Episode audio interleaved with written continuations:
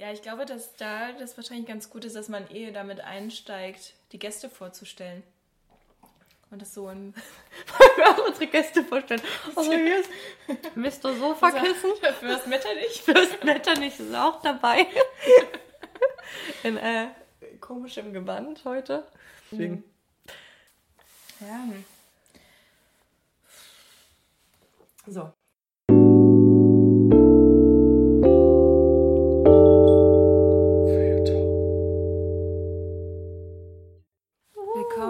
Feuilleton Podcast. Ich bin Sarah Und ich bin Magdalena. und ihr seid hier in unserer dritten Folge dieses Jahres gelandet, haben wir gerade vorhin ausgerechnet. Und die zehnte Feuilleton-Folge ever, also ein kleines Jubiläum. Ja, ohne dass wir es wussten.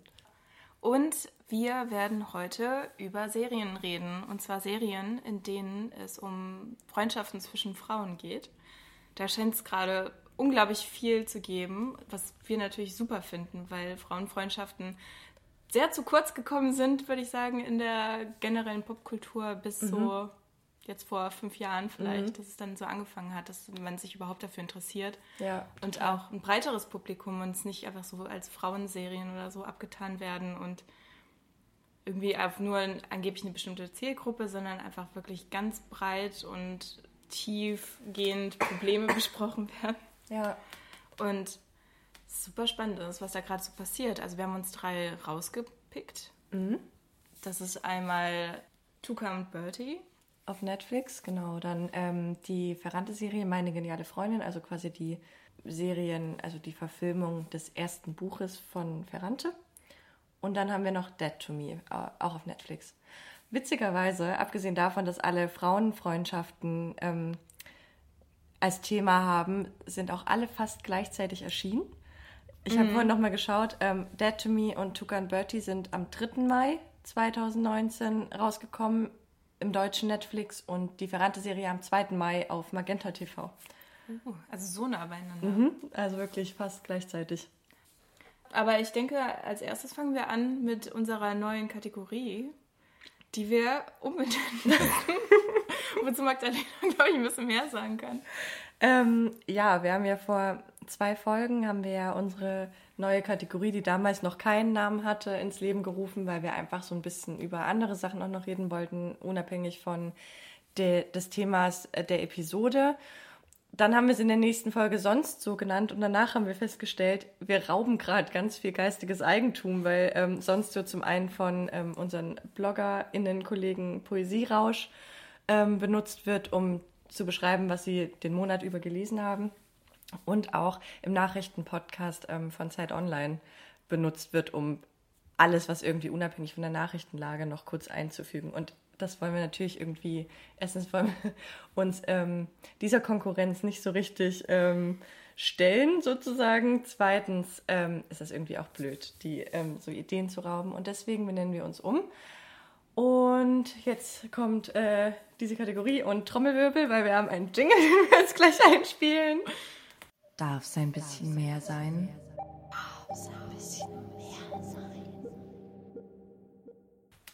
So, darf es noch ein bisschen mehr sein? Sarah, was hast du denn so mitgebracht? Ich möchte ganz gerne über eine Computerspielserie reden, beziehungsweise Videospiel. Also, ähm, und zwar heißt sie Life is Strange. Über die haben wir schon mal gesprochen. Ich glaube, Auch, in Auch- der Freundschaftsfolge. wir hatten ja nämlich schon mal eine Freundschaftsfolge. Ja. ganz am Anfang. Mhm, BFFs, kulturelle BFFs Ja. heißt sie. Und das ist vielleicht Teil 2 dieser Folge. Ja. Deswegen passt es auch ein bisschen ins Thema, obwohl es ähm, um Life is Strange 2 geht. Und da geht es gar nicht so sehr um Freundschaft vordergründig, sondern um zwei Brüder. Daniel und Sean. Daniel und Sean, so. Weil man spielt selbst nämlich Sean, deswegen benutzt man nicht so oft diesen Namen, dass ich gerade ein bisschen Probleme hatte, drauf zu kommen. Aber genau, Daniel und Sean. Und sie beiden sind ähm, Söhne von mexikanischen Einwanderern in den USA. Und durch ja, einen schlimmen Zufall, Unfall, Vorfall verlieren sie ihren Vater.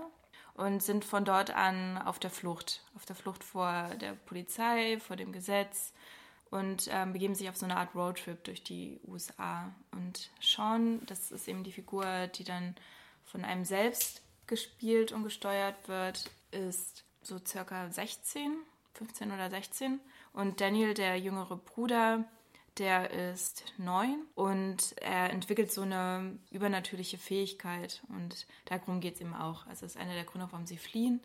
Ähm, und dass die eben geheim gehalten werden muss, ist auch so ein Storystrang, der sich da so durchzieht. Und das Spannende ist, also äh, ich tue mich schwer damit, das interaktiven Film zu nennen oder Serie. Aber es ist schon sehr story-driven, also dass die Geschichte da das Wichtige ist und du immer wieder an gewissen Punkten Entscheidungen treffen musst. Also gerade wie du mit deinem Bruder umgehst, ob du zum Beispiel den Moralapostel spielst oder den Vaterersatz oder ob du ihn eher so ein bisschen tun und machen lässt, was er möchte, wie oft du da ähm, eingreifst weil du bist ja auch selbst ein Teenager, möchtest irgendwie mit deinen neuen Freunden erstmal noch ein bisschen abhängen. Und je nachdem, wofür du dich entscheidest, geht die Story auch in eine andere Richtung weiter oder dein Bruder reagiert anders auf dich, ist sauer. Und dann gibt es auch immer wieder so Höhepunkte in der Story, also pro Episode. Es gibt immer verschiedene Episoden, in denen das Spiel erscheint. Da werden dann wirklich auch Entscheidungen getroffen, die dann eben starke Konsequenzen haben. Also es können auch Personen um dich herum plötzlich sterben, wenn du eine mhm. falsche Entscheidung getroffen hast mhm. oder ähnliches. Also es ist mega spannend, ähm, gerade mit diesem Bruderverhältnis ähm, in eine andere Perspektive auch so reinzuschlüpfen. Dann geht es auch viel zum Beispiel darum, in den USA unter Trump fallen als jemand, ähm, der eben mexikanische Abstammung ist, ähm, wie damit umgegangen wird. Das ist so was eigentlich, was sehr viel auch mit Empathie zu tun hat. Und man muss, glaube ich, dafür auch so ein bisschen empfänglich sein. Also wenn man sich irgendwie gar nicht erst in eine andere Rolle hineinversetzen mhm. will, ähm, ist es vielleicht dann nicht das Richtige. Aber so ist es super spannend. Also so eine neue Art eigentlich, finde ich, der Geschichtenerzählung, gerade dadurch eben, dass man diesen Perspektivwechsel viel mehr durchlebt, als wenn man eben eigentlich was also eine Serie sich anschaut, wo man nur Zuschauer in Anführungszeichen ist oder mhm. Zuschauerin, mhm. sondern eben aktiv sein muss und selbst auch Entscheidungen treffen, auch moralische eben. Und dann sich immer um seinen kleinen Bruder sorgt, der irgendwann auch sehr nervig wird, auf jeden Fall. Ich glaube, es ist auch wahrscheinlich was, ist auch drin. Ja, so typisch, glaube ich, für wahrscheinlich Geschwisterbeziehungen. Und ähm, ja, da ist gerade die dritte Episode erschienen. Da ging es eben um diese Freundschaften auch mit den anderen, so die in circa selben Alter sind. Die arbeiten dann nämlich illegal auf einer Handfarm, um Geld zu mhm. verdienen. Mhm. Ach so, du hast das noch gar nicht durchgespielt, sondern die Episoden erscheinen gerade alle noch. Ja, die erscheinen Aha, okay. nämlich mhm. ähm, immer nacheinander. Mhm. Also jetzt gerade ist eben die dritte erschienen und wahrscheinlich dauert es auch erstmal wieder ein paar mhm. Monate, bis die ah, nächste okay. erscheint. Die mhm. brauchen da super lange, ja. um weitere Episoden ja. zu veröffentlichen, weil das noch nicht alles fertig ist, sondern ja. das ist so ein ongoing Projekt. Also das zieht sich auch noch eine Weile. Ja, man muss ja auch verschiedene, wie du schon gesagt hast, ja verschiedene Ausgänge sozusagen auch mit, ähm, mit einkalkulieren und einprogrammieren, je nachdem, ja. wie man sich als Spieler in eben entscheidet, ne? welche Entscheidung man trifft, je nachdem dieser Ausgang mhm, ja. hat das Spiel dann oder diese Episode. Das ist halt auch so ein Kritikpunkt, dass ähm, es einfach nicht möglich ist, so viele verschiedene Storystränge aufrechtzuerhalten. Mhm. Also irgendwann müssen die alle zurückgeführt werden, zum Beispiel eben, dass so ein bestimmter Klimax, jeder wird den irgendwie erleben, aber das, was halt dabei am Ende rauskommt, das Ergebnis, mhm. ist dann halt unterschiedlich. Aber also die mhm. haben einmal diese super große Szene programmiert und es kann nicht sein, dass man die jetzt komplett ja. verpasst. Ja. Aber halt die Art und Weise, wie man sie erlebt, ist dann anders. Also, ich ähm, erinnere mich ja, als wir das auch den ersten Teil mal zusammen gespielt haben, oder zumindest du hast gespielt und ich habe eher zugeschaut. Ähm, und das war ja eine ganz andere Story, aber so die, so die Prämisse, also dass man so moralische Entscheidungen treffen muss und die beeinflussen dann die ganze Geschichte oder auch eben, dass Charaktere, Charaktere teilweise sterben oder irgendwie eine Katastrophe erleben oder so, das ist ja dann schon ja. relativ ähnlich, oder? Also da auch. Genau, das war da auch so ähnlich. Da ging es eben um eine Frauenfreundschaft. Deswegen genau. haben wir das ja, ja, damals auch in diesem BFF-Podcast, Folge 2, glaube ich, war das von Feuilleton, thematisiert. Und da war es mehr so ähm, eine alltägliche College-Story. Genau, mit ja, auch stimmt. so ein paar übernatürlichen. Genau, ähm, da gab es auch diesen Übernatür die hat auch übernatürliche Fähigkeiten. Die konnte die Zeit zurückdrehen ne? genau, ne? und konnte ja. sich dann auch umentscheiden, ja. wie sie das irgendwie erleben will oder mhm Und das zum Beispiel ist jetzt bei dem neuen ganz anders. Du triffst mhm. halt eine Entscheidung und dann ist die final. Du kannst Aha, dich halt okay. nicht umentscheiden. Mhm. Und dass du nicht derjenige bist, der Kräfte hat, sondern dein Bruder. Und dass du irgendwie versuchst, deinen Bruder dazu zu bringen, das Richtige zu tun. Und das mhm. ist halt schwierig, weil A, was ist das Richtige? B, was ist wirklich gut jetzt für ihn? Und wenn du die ganze ja. Zeit halt natürlich ihn ähm, ermahnst und in, irgendwann hört er halt dann nicht mehr mhm. auf dich und rebelliert. Ja. Und also das ist irgendwo ein ganz spannendes so soziales Experiment vielleicht auch, könnte mhm. man es nennen. Weil, wie gesagt, der Zugang einfach ganz anders ist zu so einer Geschichte, in der du eben selbst eine aktive Rolle übernimmst. Also was ich da ja auch ganz interessant fand, und das passt ja insofern auch in unsere Folge, dass das halt ja wirklich aufgebaut ist, auch wie so eine kleine, eben wie eine kleine Serie und dass die Episoden so nacheinander rauskommen und man das ähm, ja dann eben durchspielt und auch immer auf die neue Episode warten muss, was in dem Fall, als wir gespielt haben, nicht so war, weil da war das ganze Spiel schon draußen, aber jetzt, jetzt ja, ja so ist. Ja, also es ist wirklich ähm, für mich gerade schlimmer, glaube ich, als jedes auf eine neue Game of Thrones Staffel warten oder was auch immer, weil man also weil man irgendwie da so krass drin ist. Also das ist halt so immersiv. Man erlebt es ja gefühlt eigentlich fast so ein bisschen selbst. Ähm, und es hängt, endet natürlich wie eine Serie immer enden muss oder eine Staffel oder wie auch immer mit einem Cliffhanger. Ja, klar. Und man dann deswegen umso mehr darauf wartet. Aber ja, es wird wahrscheinlich nochmal so drei Monate dauern bis es da weitergeht. Ja. Es ist auf jeden Fall ein Format, das sich, glaube ich, jetzt noch nicht so sehr etabliert hat, jetzt was Videospiele angeht, aber schon inzwischen ja. häufiger aufkommt. Also so ein bisschen dieses ganze Streaming, Netflix, Serienformat mhm. adaptiert hat. ähm, Aber was hast du denn so seit der letzten Folge gesehen, gehört, ähm, gemacht? Viel. Ich habe tatsächlich was mitgebracht, was ich glaube ich gar nicht seit der letzten Folge schon, naja, doch, vielleicht schon. Ich mir überlegt habe, wir reden so viel über Serien und so und ich bringe irgendwie ein Buch mit weil ähm, erst wollte ich über Easy reden auf Netflix, aber wir haben auch schon zwei Netflix-Serien und deswegen dachte ich, ist irgendwie ein Buch ganz schön. Und ich habe äh, mitgebracht von Annie Ernaux Der Platz. Das ist jetzt auch 2019 erschienen in, ähm, im Frühjahrsprogramm von, von Surkamp. Und ich weiß nicht, inwiefern euch allen Annie Ernaux so bekannt ist, aber Annie Ernaux ist ja eigentlich an sich eine ganz spannende Figur, weil eigentlich ist sie schon relativ alt und in Frankreich auch schon total etabliert. Ähm, und in Deutschland eigentlich erst seit Surkamp ähm, vor zwei Jahren die Jahre und dann letztes Jahr Erinnerung eines Mädchens ähm, rausgebracht hat, eigentlich in Deutschland erst ähm, so richtig bekannt, auch weil ähm, Didier Eribon in Rückkehr nach Reims Annie Ernaux die ganze Zeit zitiert und deswegen ah, hat sie dann hier so ein mhm. hat sie dann hier so ein Revival erlebt. Es gab schon deutsche Übersetzungen im Fischer Verlag, aber die wurden immer so abgespeist als Frauenliteratur und so ähm, ja. so Strandlektüre irgendwie für Hausfrauen. Der Wert ihrer Literatur, also wurde total abgewertet eigentlich, ähm, das ist was ja sie schreibt. Bisschen auch das, was ich am Anfang so gesagt habe zu den Serien, mhm. die sich eben dann so Themen bedienen, die einfach als so Frauenthemen ja, genau, auch abgetan genau. werden und deswegen einfach so angeblich eben der Ernsthaftigkeit dann eigentlich beraubt werden. Ja, genau. Und so trivial angeblich sind.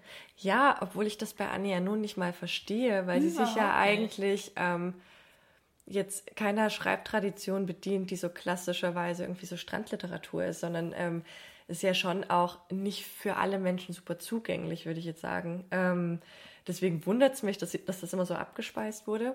Ja, der Platz ist eigentlich ganz ähnlich wie ihre ähm, vorhergehenden Bücher. Also sie orientiert sich in ihrer Autobiografie oder in dem Fall an der Biografie ihres Vaters der, ähm, deswegen der Titel, der Platz eigentlich ähm, so ein bisschen versucht hat, seine, seinen Platz in der Gesellschaft zu halten und sie wiederum als seine Tochter versucht hat, ähm, dies, dieser, dieser ähm, gesellschaftlichen, diesem gesellschaftlichen Milieu zu entkommen.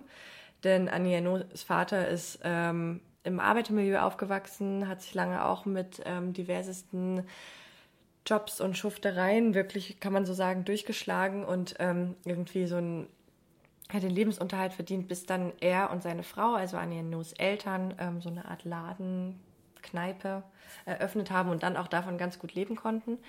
Aber sie ist halt wirklich in so einem bildungsfernen ähm, Milieu aufgewachsen. Und das ist auch was, was sie halt, glaube ich, in allen Büchern beschäftigt, was sie auch immer anspricht, was sich so aus diesem Milieu rausgearbeitet hat.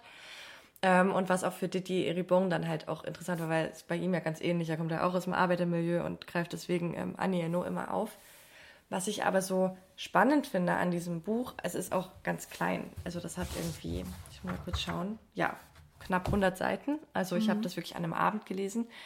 Aber was so toll ist daran und was ich, glaube ich, toller finde als alle anderen Werke von Annie Ernaux, die ich bisher gelesen habe, ist, dass das so überhaupt nicht von oben herab ist. Also sie beschreibt die Biografie ihres Vaters, der nicht zur Schule gehen konnte, ähm, der sich irgendwie, irgendwie immer so durchgeschlagen hat, sie dann gleichzeitig aber versucht auszubrechen und dann dieser Konflikt auch entsteht zwischen den beiden. Also er schämt sich total, dass er so, so bildungsfern ist und ähm, sie schämt sich irgendwie auch, weil sie will ihren Vater nicht vorführen, will aber gleichzeitig irgendwie ähm, in eine andere Schicht aufsteigen, jetzt mal in Anführungsstrichen.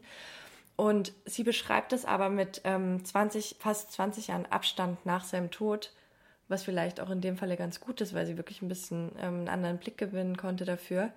Total zärtlich, liebevoll, eher mit so einer Bewunderung, dass jemand dieses ähm, ha wirklich harte Leben so leben konnte und ähm, gleichzeitig irgendwie auch versucht hat, was zu bieten und ja, beschreibt halt gleichzeitig dieses Schamgefühl des Vaters und wie der aufgewachsen ist. Und ähm, ich habe mir ein paar Sachen notiert. Ich könnte mal was vorlesen, mhm. um das. Ja, ja, warum nicht? Also ich habe mich nur gerade auch gefragt, vielleicht so als Zwischenfrage. Ja. Also Annie Arnaud schreibt wirklich ausschließlich autobiografisch oder ist das ähm, nur jetzt, weil ich kenne halt die Jahre hatte ich gelesen, ähm, der Platz darüber habe ich halt etwas mal gelesen und ja. scheint halt immer so autobiografisch genau. eigentlich zu sein. Ja, also ich kenne auch nur die drei, die bei Sukamp erschienen sind, aber die sind alle autobiografisch. Also bei Erinnerungen eines Mädchens, da ähm, schnappt sie sich halt quasi ein Erinnerungsfetzen, quasi die Nacht ihrer Entjungferung und ähm, die Folgen sozusagen und ähm, erarbeitet die Geschichte daran. Bei die Jahre ist es ein bisschen weitergegriffen, da sind die 50er Jahre bis in die Gegenwart, aber auch immer ja. anhand von Fotos und, in, und ihren Erinnerungen, wie sie das durchlebt ja. hat. Also nennt er ja da auch keine Namen, sondern es ist immer so ein So ein kollektives Wir, Wir ne? Mhm. Genau. Ähm, ja, bei Erinnerung eines Mädchens ist es auch, beschreibt es immer als das Mädchen und also benutzt auch kein Ich oder so. Ja. Ähm, bei der Platz ähm, schreibt sie schon von ihrem Vater. Aber es ist halt alles autobiografisch, also das, was ich kenne. Sie hat ja wahnsinnig viel geschrieben und in Frankreich, wie ja. gesagt, ist sie ein Star. Da kann ich jetzt ähm, nicht so viel dazu sagen, aber ich, ich glaube schon, dass es immer so eine autobiografische Abhandlung auch ist eben ganz viel anhand von, von Fotos oder Erinnerungsfetzen, die sie dann auch so episodenhaft aneinander reiht und dann das manchmal auch ganz fragmentarisch wirkt, aber irgendwie am Ende doch ein Bild ergibt. Also eigentlich eine ganz schöne Art zu schreiben, gerade auch über ihren Vater, weil sie ja. springt dann von der Kindheit zu ihrer Kindheit, dann wieder irgendwie zu Momenten, als sie schon erwachsen war oder sie ähm, geheiratet hat, dann wieder zurück in ihre Kindheit und irgendwie gibt es dann so ein schönes rundes Bild. Und es ist wirklich, ich war sehr gerührt. Ich habe, glaube ich, am Ende auch ein bisschen geweint, weil ich es so toll fand, wie man ähm, so einen ähm, so Ausbruch aus einem Milieu beschreiben kann, ohne nach unten zu treten. Also, ja. also einfach in so einer schönen Art und Weise. Ich finde es gerade, also wir wollen auf jeden Fall noch gleich, glaube ich, deine Stelle einmal hören, aber ich finde es nur gerade so faszinierend, ja. wie es eigentlich fast klingt wie Elena Ferrante. Und auch wie du ja. mir mal, ähm, hier liegt es nämlich auch gerade, Frantumaglia ähm, beschrieben hast, ja. weil das ja auch so ähnlich ist, also autobiografisch, aber mit so ähm, verschiedenen Versatzstücken eigentlich so fragmentarisch zusammengesetzt genau, wird genau. und dann so ein Ganzes ergibt, so ein vollständiges Leben eben. Ja, das, also genau, Annie Ernaux ähm, und Elena Ferrante, ich finde auch, die haben schon echt viel gemeinsam. Also, weil es eben auch um den Ausbruch aus dem Milieu geht und so weiter. Und Elena Ferrante ja dann auch in der neapolitanischen Saga am Anfang ja nicht so, aber am Ende wird sie ja auch eigentlich hat sie ja auch einen sehr schönen Blick auf ihre Mutter und äh, hat ja ein ganz anderes Verhältnis ja. zu ihrer Mutter und diesem Milieu, dem sie stammt und zieht ja wieder zurück nach Neapel und so. Also da gibt es schon viele Parallelen auf jeden Fall. Nur das ist halt bei Ferrante, man weiß es ja nicht, ob es autobiografisch ist. Ähm, ja, stimmt, das ist ja alles nur vermutet. Obwohl es bei Frantomaglia ähm, in dem Buch, was gerade erschienen ist, bei Surkamp auch eigentlich schon deutlich wird, dass viel auch aus ihrem eigenen Leben inspiriert ist und dass sie eigentlich nicht schreiben kann, ohne Sachen selbst erfahren zu haben. Also, dass vieles, glaube ich, ja. auch ist, was sie kennt. Man muss ja auch dazu sagen, dass jetzt ist auch so halb schon eine Überleitung zu meine geniale Freundin, ähm, aber dass ja ähm, Elena Hauptfigur in meine geniale mhm. Freundin ähnlich schreibt. Also sie ist ja dann auch später Autorin genau. und das, was sie schreibt, ist ja auch von autobiografischen Elementen quasi geprägt. Ja. Also sei es jetzt Donato Sartore oder. Ja, genau. Ja. Ja, genau. Ja, und letztendlich ist es ja auch die, die Rahmenhandlung, ne? Also sie setzt sich ja hin als alte Frau und schreibt die Geschichte auf von ähm, ihrer Kindheit und ihrer Freundschaft zwischen äh, zu Lila. Das ist ja eigentlich quasi der Rahmen. Und das beide Elena heißen, nur so am das Rande. beide Elena heißen und es ist generell bei Ferrante eigentlich in allen Büchern total viele ähm, Überschneidungen zwischen den Namen gibt und so. Aber das ist eine andere Geschichte. Wir verstricken uns jetzt nicht so krass in alle Ferrante-Bücher. Wir wollen nur über die Serie reden. Ähm, ich würde zum Abschluss aber trotzdem noch kurz was aus ähm, Annie Ernaux vorlesen, weil es so schön ist. Und dann springen wir in die Serien, oder? Ja. Ähm, mal kurz schauen, was ich mir notiert habe. Ja, ich lese mal was vor, ähm, relativ in der Mitte des Buches. Da geht es quasi um auch um die, den Konflikt zwischen Vater und Tochter. Ähm, weil sie dann halt zur Schule geht und dann bald studieren wird und er sich eben nicht eingestehen wird, dass er manche Sachen nicht mehr so kann oder nicht versteht. Ich lese aus Seite 61, falls es jemand zu Hause hat. Wenn ich abends am Küchentisch an meinen Hausaufgaben saß, blätterte er in meinen Büchern, vor allem den Geschichts-, Erdkunde- und Biologiebüchern. Er wollte oft, dass ich ihn abfragte. Einmal forderte er mich auf, ihn ein Diktat schreiben zu lassen, um mir zu beweisen, dass er die Rechtschreibung beherrscht. Er wusste nie, in welcher Klasse ich gerade war. Er sagte, sie ist bei Mademoiselle so und so. Die Schule, eine katholische Einrichtung, die meine Mutter ausgesucht hatte, war ihm unheimlich. Etwas, das wie, in, das wie die Insel Laputa in Gullivers Reisen über mir schwebte und mein Verhalten lenkte, all meine Handlungen. Bravo, wenn das deine Lehrerin sehen könnte. Oder, das erzähle ich deiner Lehrerin, sie wird dir schon Gehorsam beibringen. Die Situation, dass er sich abfragen lässt, um zu beweisen, er kann das auch und er hat es auch irgendwie ohne Schule so weit gebracht und so. Man muss dazu sagen, er musste die Schule abbrechen, einfach um für seine Familie zu arbeiten, ähm, obwohl er eigentlich ganz gut war in der Schule.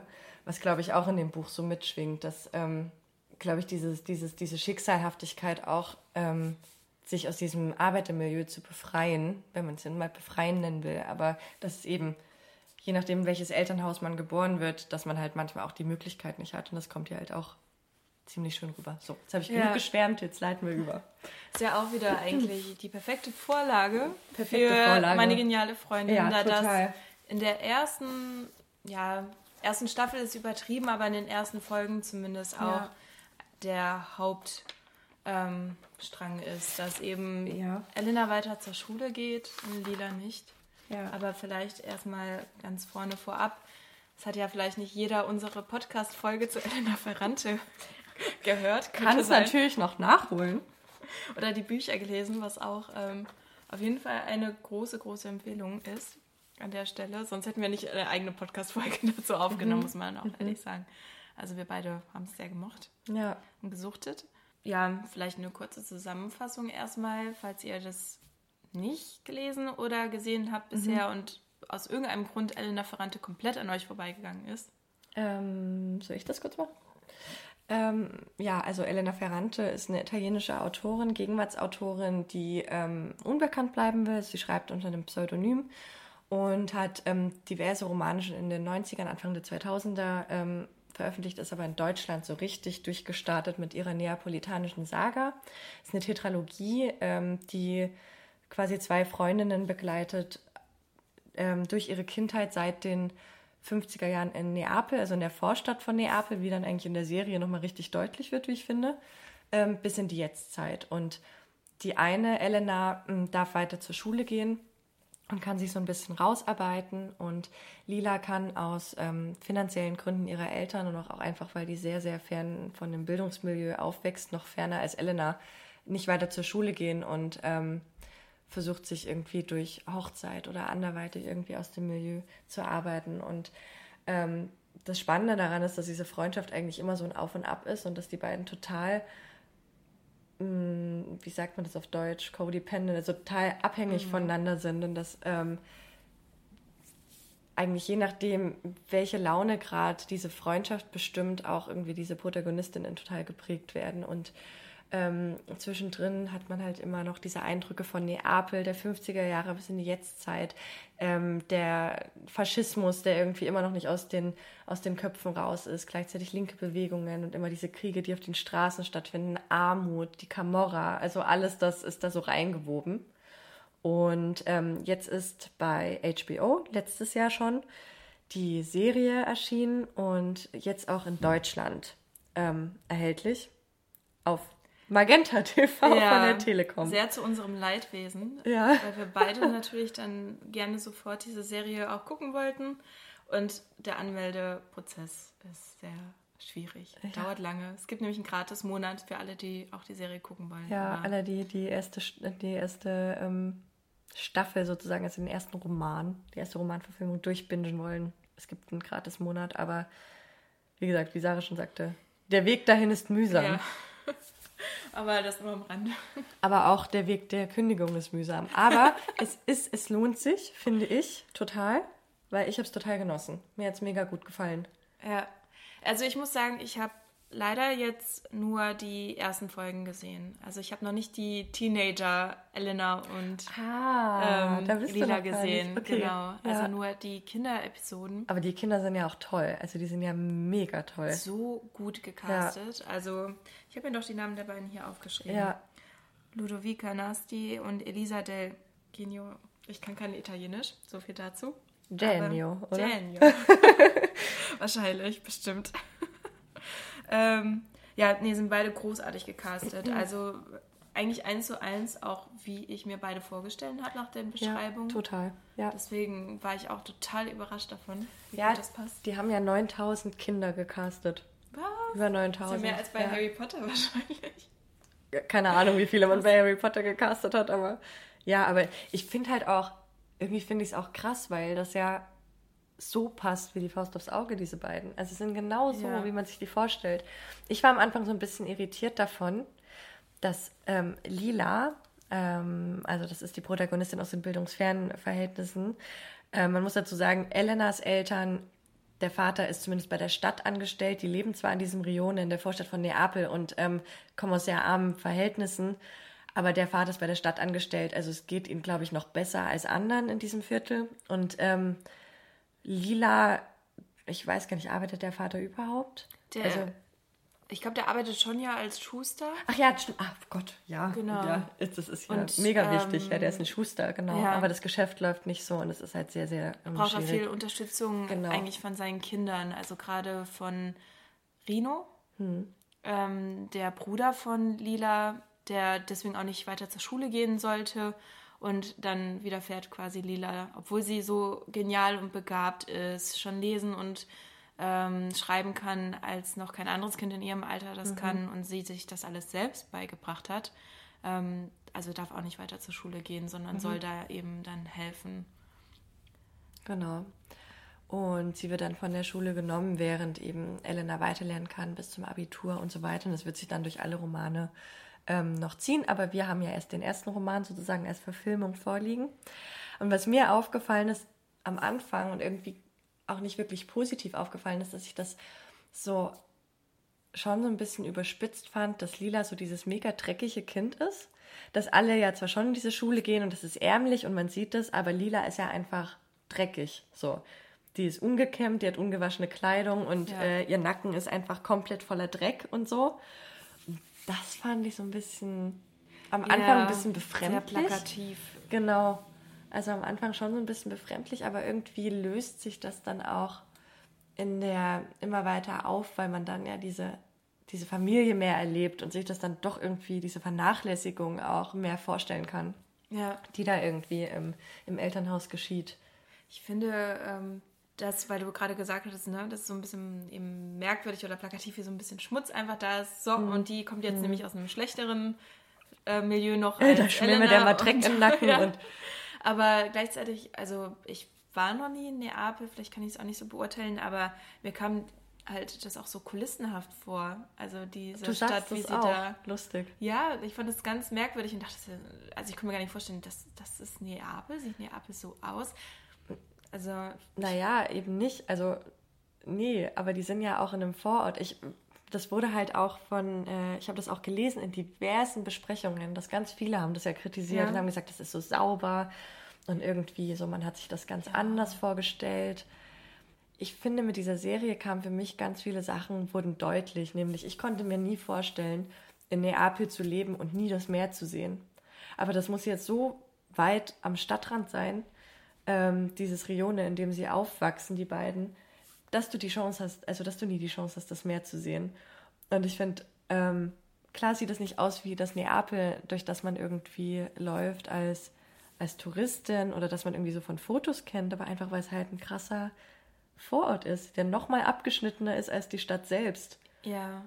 Ich glaube, was ich irgendwie in meinem Kopf waren es mehr halt so verschlungenere Gassen hm. und alles sehr viel enger ja, gebaut ja. und es ist irgendwie alles so luftig tatsächlich. Ja. Also es gibt so viel mehr diese ganzen Plätze und dann da eine Mauer und also es wirkt gar nicht mhm. so eng aneinander gebaut, aber wenn es ein Vorort ist, der natürlich auch vielleicht also später Vorort ist das falsche Wort, aber halt so am Stadtrand wurde, sozusagen. Ja, dann ist sehr das vielleicht abgelegen. auch eine Erklärung. Also ich finde, dadurch kam irgendwie so ein bisschen mhm. dieses kulissenhafte ähm, für mich hervor. Aber da hatte ich auch immer Schwierigkeiten, diesen in meinem Kopf quasi beim Lesen diesen ähm, Sprung dann zu machen zu sie gehen nur unter diese Unterführung und plötzlich ist da nichts mehr und nur Feld. Ja. Und deswegen ist es vielleicht da auch wieder genau. ganz gut dargestellt, genau. weil eben da gibt es eben eine Szene, ähm, da schwänzen beide die Schule und wollen dann dafür das Meer sehen, weil sie eben noch nie das Meer gesehen haben. Und ähm, im Buch ist dann auch beschrieben, wie sie einfach unter dieser eine Brücke oder Unterführung oder so mhm. durchlaufen und dann plötzlich quasi jenseits der, Tunnel, der ne? Stadt ne? sind. Ja, ja und ähm, dass dann eben man plötzlich auch in dieser Serie so gesehen hat, dass es dann Sinn ergeben hat, mhm. dass sie mitten aus der Stadt plötzlich im Nirgendwo sind. Ja. Weil eben das eh so am Stadtrand ist, wie du gesagt hast. Ja, voll.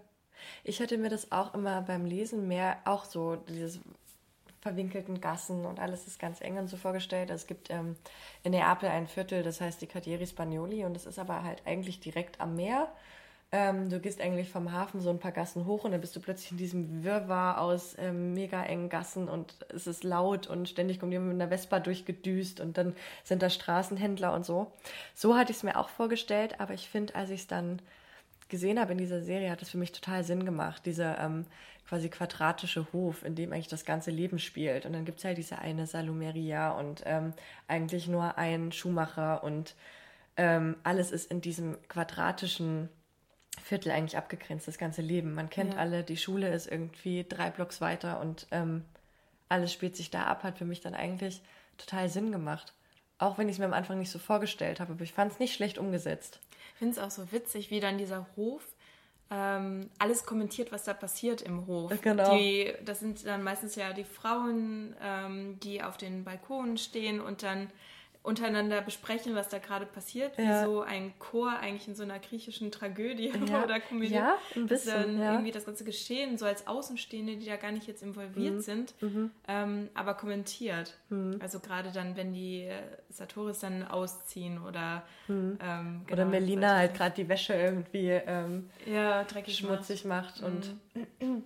ja, also ich fand echt ganz gut. Ähm, was ich auch an dieser Serie ähm, das müsste man vielleicht noch dazu sagen, es ist zwar eine HBO-Produktion, aber ähm, es sind nur italienische ja. Produzenten und Regie. Also die Regie geführt hat äh, Saverio Costanze und Executive Producer, also Produktion war von Paolo Sorrentino und den kennt man sogar von ähm, La Grande Bellezza, das hat er produziert. Das ist auch so ein italienischer Film, der ist vor ein paar Jahren rausgekommen, den habe ich sehr gemocht, spielt in Rom. Und ähm, was sich total lohnt bei der Serie ist, die wirklich auch auf Italienisch zu schauen mit deutschen Untertiteln, weil ich auch erstens gelesen habe, dass die deutsche Übersetzung ein bisschen grottig ist. Ja. Und auch, dass man selbst, wenn man kein Italienisch spricht, finde ich, hört man, dass das anders klingt, was die sprechen. Also man hört diesen Dialekt raus, obwohl man es vielleicht jetzt als, wenn man es überhaupt kein Italienisch spricht, jetzt nicht die feinen Unterschiede hört. man hört zumindest, dass es, da einen Trauer, Unterschied gibt. Auf jeden Fall. Genau. Und das denke ich auch, dass das im Deutschen. Also ich habe kurz, weil ähm, bei Magenta gibt es auch den großen Nachteil, immer wenn man eine neue Episode oh, beginnt, dann muss man die wird die Sprache, Sprache neu einstellen. Das heißt, das man hat auch sowas. zwangsweise mitbekommen, wie es im Deutschen klingt. Und ähm, das, ich glaube, das haben sie gar nicht erst versucht und vielleicht geht es auch nicht, ich weiß es nicht, aber dieses Raue der Sprache umzusetzen. Hm. Ähm, und deswegen kann ich mir auch gut vorstellen, dass es dann, wenn man es durchzieht auf Deutsch, sehr so hm. glatt poliert hm. klingt. Hm. Ist ja oft so leider auch bei ja. Synchronisationen. Voll. Ja, Ferrante macht das ja in den Büchern selbst nicht. Ne? Sie schreibt ja auch nicht im Dialekt, weil sie es, glaube ich, schwer findet, diesen Dialekt in Schriftsprache umzusetzen. Ähm, aber ich fand es ganz cool, dass sie das machen. Und Elena Ferrante hat ja das Drehbuch auch mitgeschrieben, also auch wie bei ja, ihren den Verfilmungen von ähm, Lästige Liebe auch. Das ist auch so ein großes Thema in äh, La Frantumaglia. Da ist auch der Briefwechsel zu dem Regisseur drin. Ist, hat sie da jetzt auch das Drehbuch mitgeschrieben und auch, also bei, ja, bei Lästige Liebe auch, bei Lästige Liebe auch schon, ja, schon auch sehr kritisch und hat halt auch viele Sachen so ein bisschen nicht gefordert, aber schon auch oft beraten, wie sie Sachen anders machen würde. Ich kann mir schon noch vorstellen, dass sie da ähm, auch bei Meine geniale Freundin da auch so ein paar Sachen, dass sie sich anders ja. vorgestellt hat oder wie Figuren, wie sie die in ihrem Kopf gesehen hat und dass sie die so gar nicht sieht und so. Kann ich mir gut vorstellen. Ich glaube, mein Fazit zur Serie wäre, dass es so eine sehr, sehr solide Verfilmung oder Adaption des mhm. Buches ist. Also es ist wahrscheinlich, ich, ist meine Vermutung, vielleicht ähm, ändert sich das noch mit den weiteren Folgen oder Staffeln, aber es ist sehr eng am Buch und was da Total. passiert. Ja, nee, sehr also eng. Auch genau mhm. von den Szenen, die passieren, von dem, was gesagt wird. Alle Schlüsselszenen sind auf mhm. jeden Fall drin. Mhm. Es wird nicht viel Neues hinzugedichtet, das passiert ja auch häufiger mal mhm. gerne nee, in ist gar nicht so. Genau, und dadurch ist es vielleicht gar nicht jetzt so, dass man die Serie sehen muss, wenn man die Bücher gelesen hat, sondern dass es aber auch gut funktioniert, ohne dass man die Bücher gelesen hat, würde ich sagen, die ja. Serie zu gucken. Ja, voll. Also, dass man nicht da groß ähm, Schwierigkeiten hat zu folgen oder ja, also es funktioniert ja. auch so wirklich ganz gut als Serie, dadurch eben, dass die ganzen wichtigen mhm. Elemente drin sind. Ja, das finde ich auch. Was mir aber zum Beispiel in der Serie noch deutlicher kam, also abgesehen von der Wohnsituation, auch diese Gewalt. Also, dass eigentlich an jeder Ecke es irgendeine Schlägerei gibt oder Gewalt eigentlich so allgegenwärtig ist. Ich meine, das war in den Romanen auch total präsent.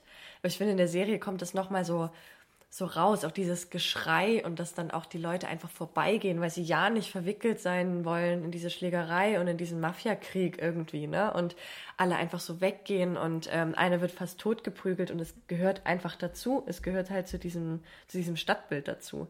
Und das finde ich ist in der Serie schon ziemlich gut gemacht. Mhm. Ja, auch wie. Ähm heißt sie Milena, die verrückte. Äh, Melina, Melina, die ist super, ne? Sie, ja, ja, also auch wie sie dann so richtig weint und heult als ja. Donato Sartore. Ähm, also vielleicht so viel dazu. Die Familie eben von Sartore zieht aus und ähm, Milena ist in ähm, Donato unglaublich verliebt, also wirklich leidenschaftlich. Spoiler vielleicht, aber stellt sich heraus, das war berechtigt. Quasi, ja. sie hat sich nicht eingebildet, dass da was zwischen den beiden ist.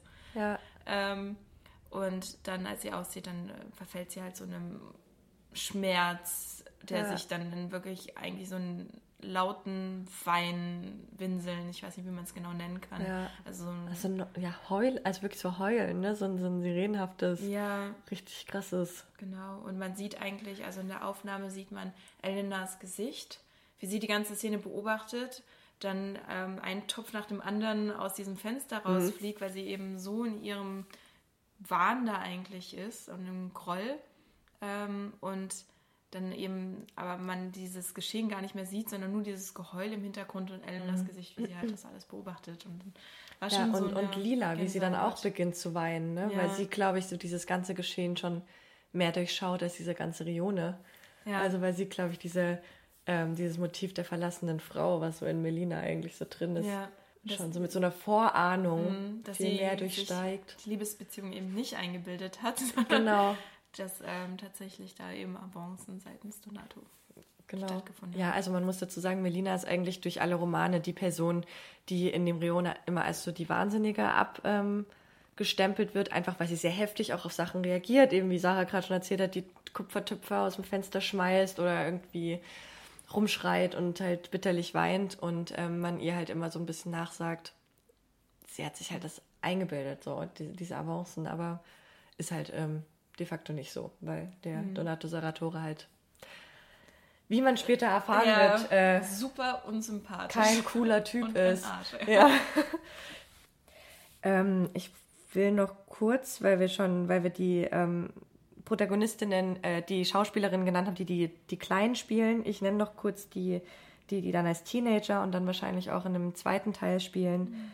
Ähm, Lila wird von Gaia, ähm, Gaia Gitale gespielt, auch ziemlich cool besetzt. Also dieses Aufblühen, was in den Romanen beschrieben wird, dass sie plötzlich so eine mega schöne Frau ist, gehe ich total mit. Also es ist total verständlich und das Geheimnisvolle, was sie an sich hat und irgendwie so dunkel, aber halt trotzdem einfach so eine wunderschöne Person. Und Lenu wird von Margarita Matsu, Masucho. Ich habe vorhin Lukas noch gefragt, wie man es ausspricht, wenn Doppel-C steht, aber ich habe schon wieder, ich glaube Masucho. Ähm, Klingt richtig. gespielt und das ist auch super besetzt. Also die finde ich auch toll, weil sie immer so ein bisschen apathisch ist und unsicher und immer nicht so richtig weiß, was sie mit sich eigentlich anfangen soll und wie sie sich verhalten soll und immer so zwischen den, ja, so diesen Stühlen steht und immer irgendwie auch im Schatten von Lila steht. Und ich finde, das ist, dass sie auch ziemlich gut besetzt. Ja, also ich schaue auf jeden Fall weiter. Ich, ja, ich habe es ja, ja wirklich schnell durchgeschaut und ähm, mich durch diesen Wahnsinnskündigungsprozess von Magenta gequält, um mein Probeabo wieder zu kündigen. Ja. Ähm, Dann mit einer anderen E-Mail-Adresse wieder anmelden, wenn die zweite Staffel kommt. Schneiden wir raus. okay. Ja, schön. Dann ähm, positiv, ne? Geben wir eine 9 Daumen von 10. hoch. Daumen hoch. Genau. Gut. 9 von 10. Filmrollen. Ist es bei Radio 1 doch immer, aber die haben nur fünf Filmrollen. Ich habe jetzt gerade irgendwas mit Elena äh, Ferrante Bezug ähm, mir ausdenken wollen, aber mir ist gerade nur. Neun von zehn Kakerlaken. Ja, Ohrfeigen oder so. oh ja, das ist auch eine Szene, ne? Ähm, wenn die ganzen kleinen Insekten da oh rauskommen. Oh Gott, das ist so geekelt. Also ich meine, ja, also es gibt, äh, wir müssen es kurz nochmal umschreiben. Es gibt ähm, die Szene, wie eigentlich die aus dem Off so gesprochen wird. Sie hat sich das, ähm, Elena, die Erzählerin, sie hat sich das ähm, Schicksal oder sie stellt sich das immer vor wie so, so kleine Tiere, die über Neapel kommen und irgendwie plötzlich Unheil bringen. Und dann gibt es halt eine Szene, ja. wo halt in ihrem so traumhaft so kleine Tierchen aus allen Gullis und allen Ritzen dieser Stadt mhm. gekrabbelt kommen und Leuten halt irgendwie ins Schlafzimmer ja. krabbeln und so. Und in und den Mund. Und in und den Mund und ähm, sehr traumatisch. Das war echt, das war echt sehr eklig, aber ja, schaut es mhm. euch auf jeden Fall selber an und macht euch euer Bild und wir sind gespannt, wie ihr es findet. Und wir ähm, switchen über zu einer Trickfilmserie. Ja, ähm, und zwar Tuka und Bertie. Willst du eigentlich noch einen Sekt? Ja, gerne. Bevor es zu Tuka und Bertie geht. Ja, passt ja auch eigentlich ganz gut. Ähm, also wie Ellen, Elena, sorry, wie Magdalena. Also wenn ich dich an Elena Ferrante erinnere, kein Problem. Nehme ich an das Kompliment. Wie Magdalena, ups, jetzt geht hier alles durcheinander. wie Magdalena ja vorhin schon eingeführt hat, ähm, ist Tuka und Bertie auch Anfang Mai erschienen auf Netflix oder in Netflix. Mhm. Ähm, und ist eine Cartoon-Trickserie von einer Autorin, die auch an der Cartoonserie Bojack Horseman ebenfalls auf Netflix beteiligt war. Ähm, und dort geht es um. Lisa Hannah Wald heißt sie übrigens. Genau. Äh, dort geht es um zwei Vögel. Das klingt jetzt irgendwie absurd, aber wenn man auch Bojack Horseman gesehen hat, dann versteht man, dass die Serie es oder ist die auch ein Welt. bisschen absurd, aber irgendwie kommt man schnell rein, ne? Das ist eigentlich so also so stellvertretend für Menschen auch irgendwo steht. Also die bewegen sich sehr menschlich und haben einfach nur Tierköpfe, muss man sich dran gewöhnen. Ja. Aber dann geht es auch ganz gut. Ähm, und das sind eben zwei Vögel, die ähm, miteinander befreundet sind und zusammenwohnen, bis dann irgendwann Bertie mit ihrem Dauer-Boyfriend ähm, zusammenziehen möchte, namens Speckles. Und ähm, dann zieht Tuka kurzerhand einfach in der Wohnung darüber. Und dann geht es um die Freundschaft der beiden, aber auch ähm, das alltägliche Leben und die ganzen Herausforderungen, die das mit sich bringt. Spricht Themen an, wie ähm, auf jeden Fall die MeToo-Debatte angesprochen mhm. hat. Also mhm. Ähm, Belästigung am Arbeitsplatz ist ein großes Thema. Auch traumatische Erlebnisse wie ein Missbrauchsfall in der Kindheit aber auch die Freundschaft der beiden steht stark im Vordergrund. Mhm. Dass die beiden sich entfernen voneinander, aber dann noch wieder zueinander finden. Das dann im Verlauf eben der, ich glaube, knapp über zehn Episoden, mhm. die die erste Staffel hat.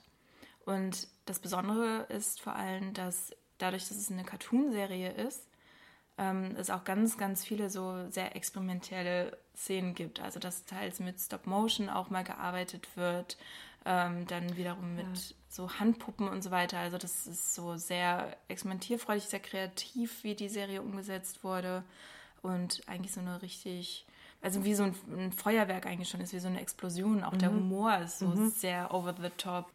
Was man vielleicht noch hinzufügen kann, ist auch, dass die Charaktere also sehr unterschiedlich sind. Also Tuka ist eigentlich eher so eine Chaos-Frau. Also wo sie hingeht, ja. ist eigentlich Chaos und sie ist eher so freiheitsliebend, hat wechselnde Partner.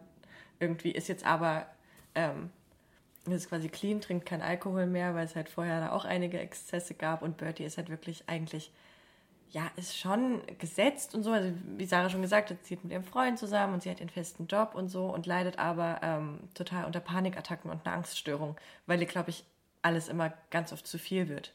Und eigentlich ja. sind das total ähm, konträre Charaktere, die aber zusammen super gut funktionieren und ähm, auch so eine ganz schöne Frauenfreundschaftsdynamik aufzeigen. Ja, und eben auch mit den Höhepunkten, aber auch Tiefpunkten. Genau. Dann, genau. Also, dass es eben auch Reibungsmomente gibt und Konflikte und nicht alles Friede, Freude, Eierkuchen ist, sondern dass eben das dann, sobald ähm, eben diese beiden Charaktere, also Tuka flieht eher vor ihren Problemen, als dass sie sie, eigentlich beide, beide fliehen vor ihren Problemen, beide, als dass sie ja. sie wirklich angehen wollen, ähm, auf ihre eigene Art jeweils. Und ähm, aber dass eben dieses, dass man nicht miteinander tatsächlich redet, um dann Probleme aus der Welt zu schaffen, dann dazu führt, dass es dann eben irgendwann eskaliert und mhm. ähm, in einen Streit dann ausartet, der beide dann auseinander erstmal driften lässt und er später wieder zusammenführt. Ähm, ja, also was ich wirklich schön fand oder richtig cool an der Serie, ähm, dass sie obwohl ähm, eben es, wie gesagt, so extrem absurder Humor davon bestimmt ist, ähm, dass die Themen halt sehr, sehr erwachsen sind. Mhm. Und ja. wie sie umgesetzt worden sind, ist auch sehr einfühlsam und ähm, sehr authentisch und das eben eigentlich mit so einer absurden Kulisse, die dann da so im Hintergrund stattfindet. Also dass dann auch der Bus irgendwie aus so einer Schlange besteht oder der, die U-Bahn und so weiter. Also dass es so sehr skurril an vielen Stellen ist, aber dann eigentlich so sehr alltägliche, ähm, auch, aber auch natürlich alltäglich dramatische ähm, Probleme behandelt. Mhm. Und wie es da so diesen Spagat schafft zwischen beiden. Oder vielleicht eigentlich dadurch dann umso besser behandeln kann, vielleicht, als ja. ein anderes Format ja, also mich hat es auch an viele, viele Serien, die halt so Frauenfreundschaften behandeln und so in ihren Mitte 20er oder Mitte 30ern, also in dem Fall, ich glaube, diese Vögel sind eigentlich in ihren 30ern. Ja, über 30. Ähm, so wie zum Beispiel ähm, Insecure oder auch Girls oder so, was halt wirklich mit ähm, SchauspielerInnen, also mit Menschen ähm, spielt, hat es mich schon sehr ähm, daran erinnert hat, diese Probleme, die da verhandelt werden. Will man in seinem Job bleiben? Will man in der Beziehung eigentlich bleiben? Oder eben läuft man von seinen Problemen davon? Hat man eigentlich überhaupt kein Geld und ist die ganze Zeit aufs Geld von irgendwie einer anderen Person angewiesen? Das sind ja alles so Sachen, die angesprochen werden. Und ich fand das in dieser Comic, in diesem Comic-Format total schön, weil dann immer halt noch Sachen eingestreut werden können, wie zum Beispiel diese Sexbugs, äh, Sexbug-Folge. also Tuka hat ähm, Sexbugs, ich weiß gar nicht, wie man das. Weiß ich auch nicht, wie es auf Deutsch übersetzt wurde. Keine Ahnung, halt, äh, so eine Art Filzläuse, würde ich jetzt mhm. mal sagen. Und ähm, geht in die Drogerie, um sich halt Mittel dagegen zu holen und denkt, ja, viel hilft viel und nimmt irgendwie fünf verschiedene Mittel und dann mutieren diese Filzläuse zu ähm, riesigen ähm, riesigen, übermenschgroßen Viechern einfach und stürmen diese Drogerie. Und es ist so witzig, weil die halt die ganze Zeit auch immer so Sex Bugs, Sex Bugs rufen und dann halt die ganze Zeit irgendwie da, da rumrennen und ihre Party feiern und eigentlich so ganz lustige Kumpan von Tuka tatsächlich auch werden. Und es ist irgendwie ähm, diese ernsten Themen, also man kann halt ganz anders mit diesen Themen umgehen, weil man immer so was Absurdes noch einstreuen kann, ja. was man in einem, in einem Format mit ähm, menschlichen Schauspielern unbedingt nicht unbedingt machen kann. Ja. Deswegen. Also auch ähm, einmal so eben in dieser humoristischen Ebene, aber auch in, äh, wenn es halt um diese traumatischen Erfahrungen mhm. gibt, dass dann auch dadurch, dass es eben ein Cartoon ist, das Bilder findet, die ähm, halt so surreal sind. Mhm. Also ich denke jetzt auch eben, wenn sie, wenn Bertie ähm, diesen Kindesmissbrauch verarbeiten möchte und dann zu dieser Insel schwimmt mhm. und dann untergeht und dann ihr eigenes Ich eigentlich trifft aus der Kindheit mhm. und wie das dann da dargestellt ist und so weiter. Also dass es dann irgendwie Erzählstile findet, die eben in der Realverfilmung so nicht möglich gewesen wären. Mhm. Und das finde ich ist eigentlich gerade schon beispielhaft für so einen generellen Boom an Cartoonserien, die sich an Erwachsene richten. Mhm. Also, wie gesagt, ähm, Lisa, jetzt habe ich den Namen auch gerade hier nicht. Äh, Lisa Hannawald meinst du? Oder was meinst du jetzt gerade? Genau, Lisa Hannawald, ähm, die ja auch in Bojack Horseman mitgearbeitet mhm. hat. Und Bojack Horseman ist ja eigentlich eine, von der Art her ähnlich. Das ist ähm, mit so verschiedenen Erzählstilen ein sehr ernstes Thema behandelt. Also auch, da geht es um sehr viel ähm, Mental Health und Depressionen und so weiter und auch mit der eigenen Verantwortung, die man trägt. Also da gibt es einen männlichen Protagonisten, der ähm, sich ähm, entsprechend der Hollywood äh, Persönlichkeiten der 80er quasi, der männlichen oder 90er. Back in the 90s, ja. I was in a very famous TV show.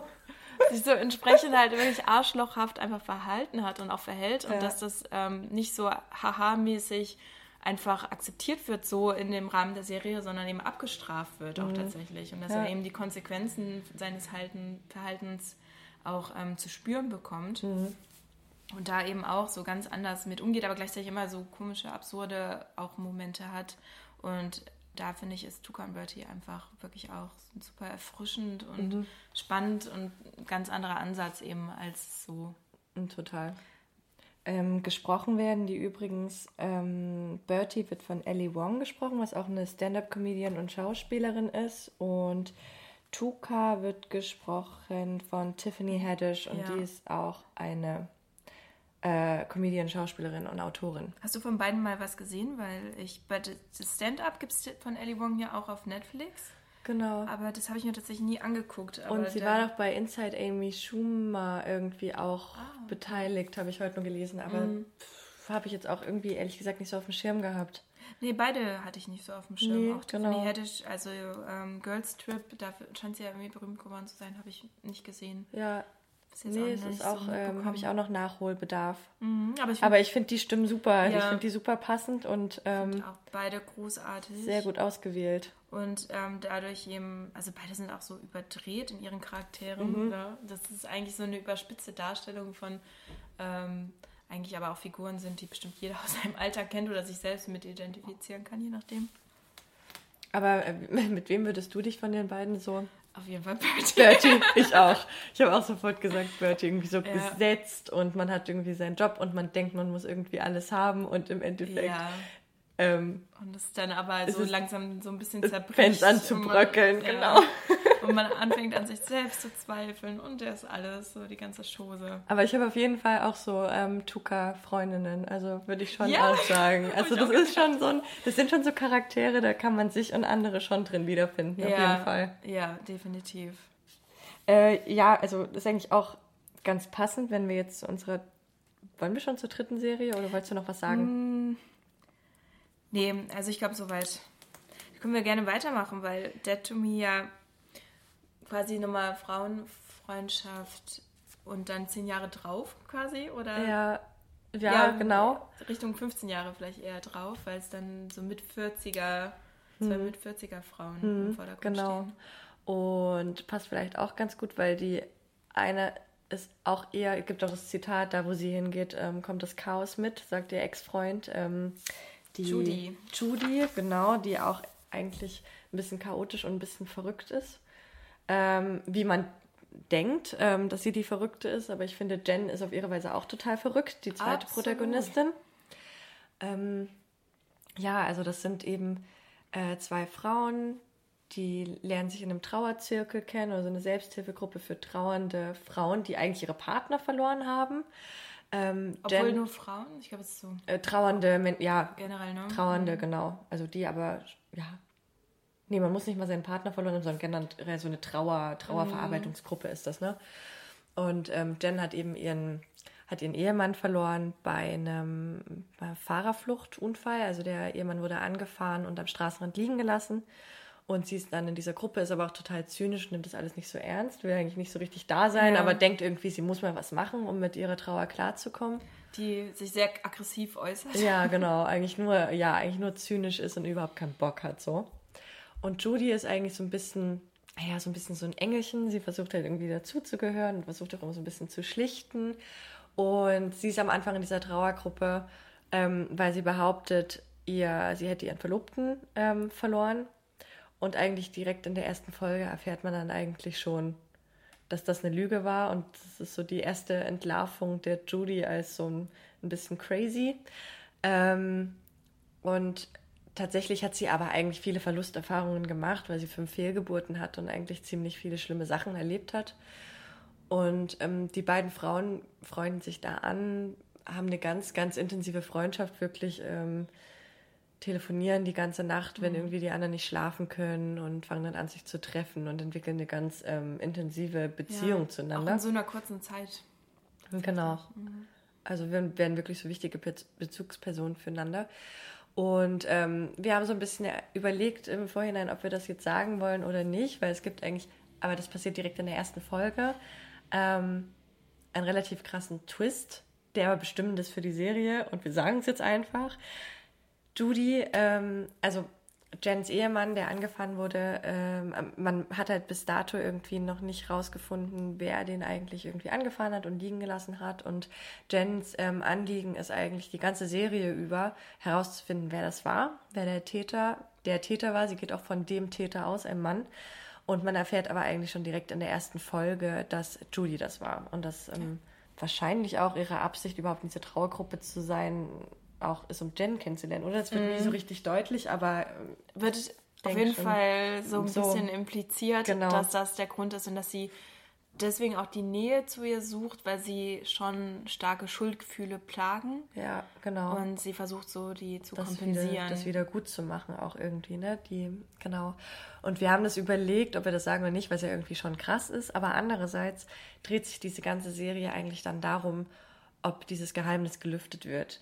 Ähm, Jen sucht ja unerbittlich nach dem Mörder ihres Mannes und ähm, Judy unterstützt sie ironischerweise auch die ganze Zeit dabei und man ist eigentlich die ganze Zeit in dieser Spannung, findet sie es raus, sagt Judy, was eigentlich passiert ist, findet Jens von allein raus und zwischendrin passieren halt auch noch ziemlich viele andere krasse Sachen, dass Jen irgendwie noch Sachen über ihren Mann erfährt und ähm, Judy auch immer in der On-Off-Beziehung mit ihrem Ex-Freund ja. ist und irgendwie ihre, ähm, ihre Fehlgeburten verarbeitet. Und da passieren ziemlich viele krasse Sachen, die die Freundschaft auch immer wieder bestimmen und immer wieder enger machen, aber auch in Zweien. Mhm. Und, Beispielsweise ja. ganz am Anfang auch, ähm, dass Judy in einem Altenheim wohnt, das auch ähm, entsprechend unangenehm riecht und alles. Und dann Jen ihr anbietet, dass sie bei ihr einzieht. Mhm. Dass ja, sie dann in dem Poolhaus ja wohnt und dass eigentlich deswegen auch die beiden natürlich sofort noch sehr viel enger sind, weil sie eben dann gemeinsam wohnen und ähm, Jen hat auch zwei Söhne,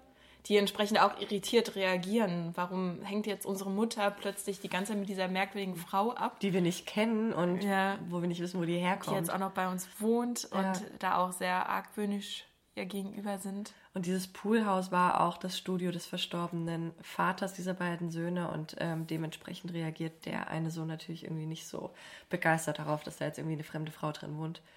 Ja, also das finde ich wirklich spannend, weil, ähm, wie du auch angedeutet hast, man merkt, dass eben es so eine Fassade nach außen gibt und die langsam anfängt zu bröckeln, auch mhm. diese Beziehung von Jen eben zu ihrem verstorbenen Ehemann, mhm. dass die ähm, nochmal eine ganz andere Färbung bekommt im Verlauf der Serie. Ja. Auch ohne zu viel zu spoilern, aber dass eben da auch nicht alles so schön war, wie es erstmal schien. Wie sie es gedacht hat, ja. Oder beziehungsweise ja. erst auch ähm, sich selbst vorgemacht hat, eher so, ne? Ja, auch so rum. Und auch ähm, nicht nur die Beziehung zwischen eben Judy und Jen besprochen wird, sondern auch zu dem Partner. Also dass zum Beispiel Jen auch sagt, sie hat eigentlich viel geopfert für ihren, für ihren Ehemann, der diesen Traum hatte, Musiker zu werden und ähm, Spoiler es dann nicht geschafft hat quasi, ähm, damit bekannt zu werden oder mhm. berühmt. und sie ähm, eigentlich Tänzerin werden wollte, aber ihre eigenen Wünsche eben zurückgesteckt hat, weil sie dann so diejenige war, die das Geld verdienen musste. Luxushäuser verscherbelt übrigens, das macht ja. sie ähm, beruflich. Genau, dann Immobilienmaklerin wurde und ähm, damit eben aber auch gar nicht hundertprozentig glücklich war oder ja. ist. Ja. Und ihr Leben geopfert hat für einen Menschen, den sie vielleicht dann möglicherweise gar nicht richtig kannte, weil dann mhm. eben diese ganzen Geheimnisse mhm. am Ende aufgedeckt werden, erst nach dem Tod, sodass sie auch mit ihm gar nicht mehr darüber sprechen kann. Ja. Und da glaube ich, dass ähm, die Serie wirklich wichtig ist in dem Sinne, dass sie diese Altersperiode, diesen Altersabschnitt einfach mal darstellt, ja. der sonst vielleicht bei Desperate Housewives so ein bisschen ja, mal. aber Desperate Housewives ist halt auch nochmal so, ist halt so krass so unrealistisch. Ja. Und das ist, also abgesehen davon eben mit diesem Twist, dass Judy dann plötzlich die war und so weiter, ne? Also das sind natürlich dann so ganz viele Zufälle, die zusammenkommen mhm. vielleicht, die halt gar nicht so zufällig sind. Ja, ähm, genau, die halt vielleicht gar keine Zufälle sind. Ja. Aber ähm, trotzdem eigentlich verdammt realistisch mit ja. diesen Problemen ja. umgeht und nicht so eine Schwarz-Weiß-Malerei und ja. alles dreht sich nur uh, um Geheimnisse, sondern eigentlich nie der Kern sind diese Beziehungen zueinander mhm. in der Serie. Ja, die Beziehung zu den Kindern, die Beziehung irgendwie ähm, zwischen den beiden Freundinnen und eben auch zu den Partnern. Also auch bei Judy wird es auch beleuchtet, ähm, inwiefern diese Beziehung eigentlich gesund ist zu ihrem Ex-Freund, immer mal wieder Freund und so ja. der auch äh, mehr oder weniger eben in diese ganzen Geheimnisse verwickelt ist mhm. und ähm, eben auch diese Fehlgeburten mit ihr durchgestanden hat und dass die Beziehung auch so ein bisschen zerfressen hat. Ja. Und ähm, wir, wir haben, haben, noch gar nicht über die Schauspielerinnen gesprochen, ne? weil die sind ja auch genau. großartig. Genau. Weil Christina Applegate kennt man ja vor allem aus ähm, eine schrecklich nette, eine nette Familie. Und ich bin so glücklich für sie, dass sie sich aus dieser beschissenen Rolle ja. irgendwie endlich mal befreien kann. Immer so diese Dummchenrolle. Ne? Dumpfbacke. Ja, genau, genannt. Dumpfbacke. Also richtig, richtig schlimm. Ja, so total. So total, so eine richtige, so richtige 90er-Jahres-Sitcom. Also, ja. da sind ja alle Frauenfiguren in dieser Serie sind ja einfach nur schlimm. Also ich meine, klar, die Männer sind auch schlimm. Eigentlich sind aber alle schlimm. Die kommen halt irgendwie noch cooler da raus, weil sie halt immer ihre, ihre bescheuerten Ehefrauen oder Tochter belächeln können.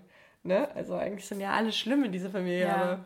Also eigentlich sind alle dumm, aber dadurch, dass dann auch noch Christina Applegates Charakter Dumpfbacke genannt ja, wird, genau. ist das nochmal, also toppt das nochmal alles da ja. eigentlich. Und deswegen, also sie ähm, ist einfach wirklich großartig in der Rolle. Ja. Der ähm, so zynischen, manchmal mit äh, cholerischen Anfällen. Ja, ähm, super. Charakterisierten Jen. Und ähm, die andere. Liz, äh, Judy wird von Liz, äh, nee, nicht äh, von Linda Cardellini gespielt. Genau, die man aus Emergency Room kennt. Ich weiß nicht, ob du Emergency Room je geguckt ja. hast. Da war sie nämlich immer so ein bisschen so.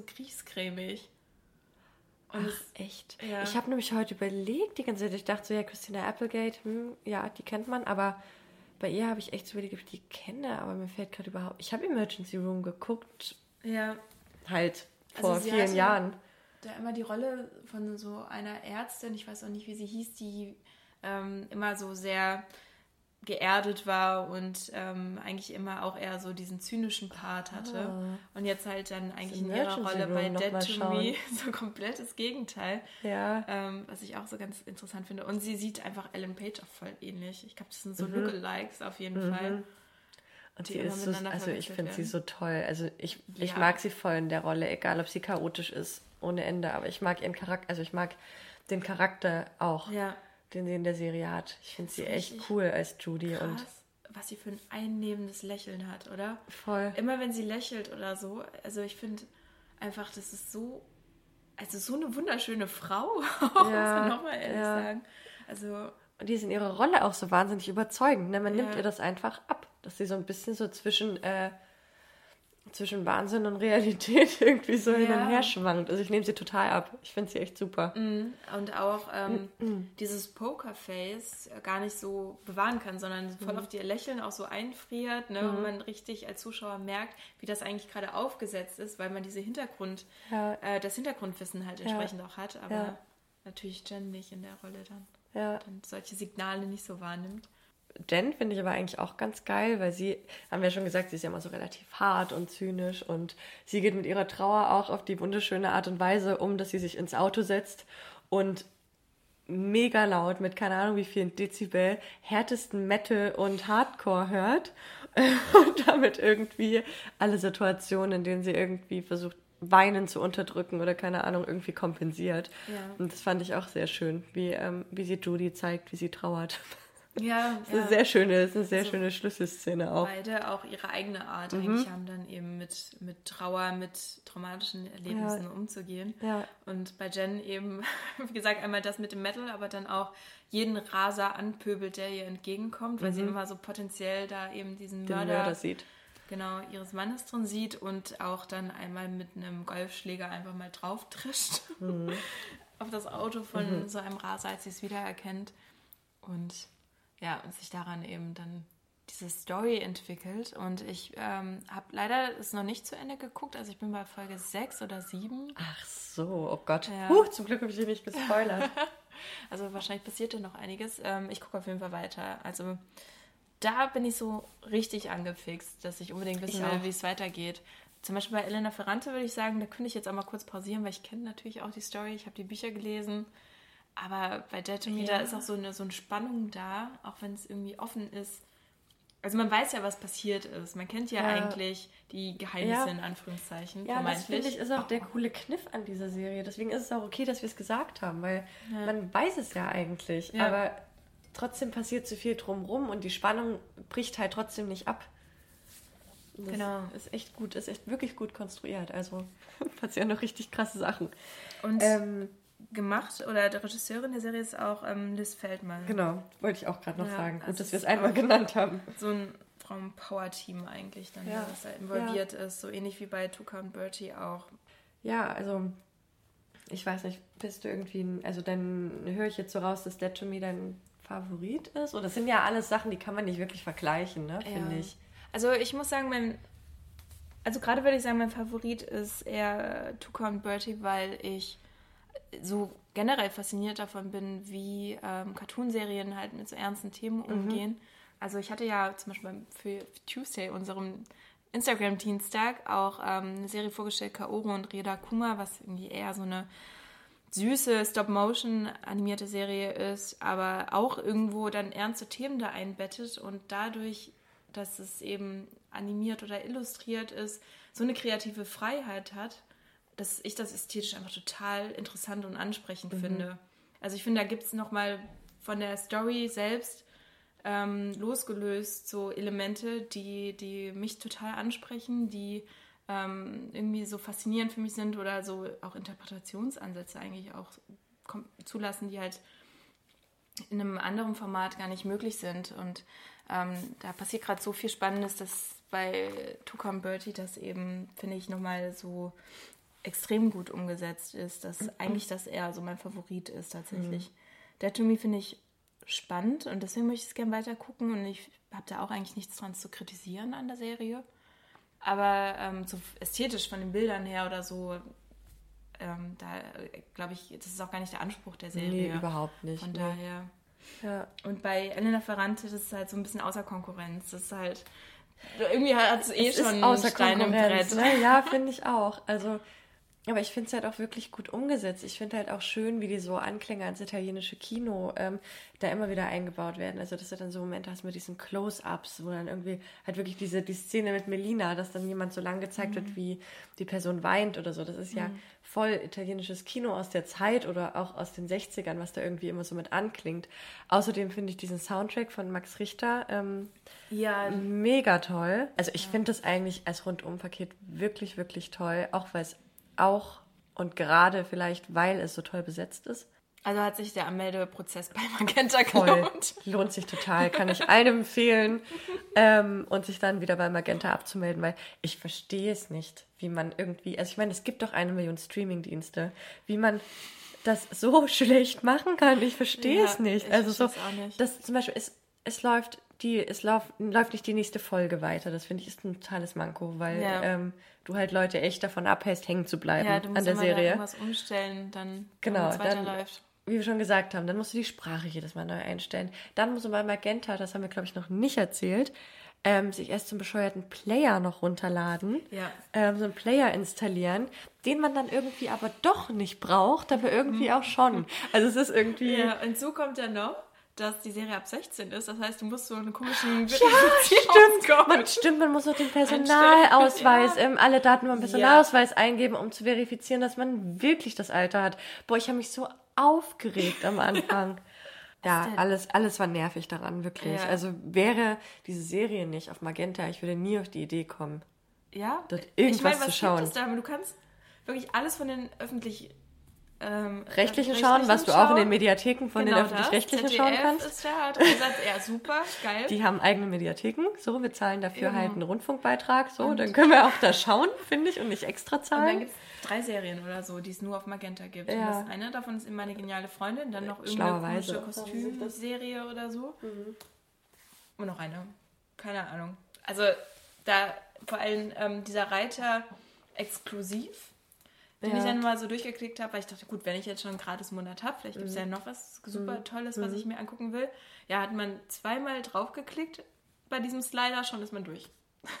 Mehr gibt es da quasi nicht an exklusiven Ja, ich Serien, glaube- außer zehn vielleicht. Die vielleicht bauen das fünf. ja auch erst auf so und ich glaube, die haben sich halt die Rechte auch an dieser Ferrante-Serie gesichert, eben weil sie dachten, das zieht voll viele Leute, aber vielleicht ist es dann vielleicht ja auch doch nicht. Also ich meine, klar, das ist irgendwie ein Publikumsmagnet in der Literaturbranche für Leute, die auch wirklich lesen, ne? Aber ich weiß halt nicht, ob das jetzt die Millionen zieht, die sie sich da erhofft haben. Kann Nee, ich mir kaum vorstellen, weil es ist halt trotzdem noch ein literarisches Phänomen.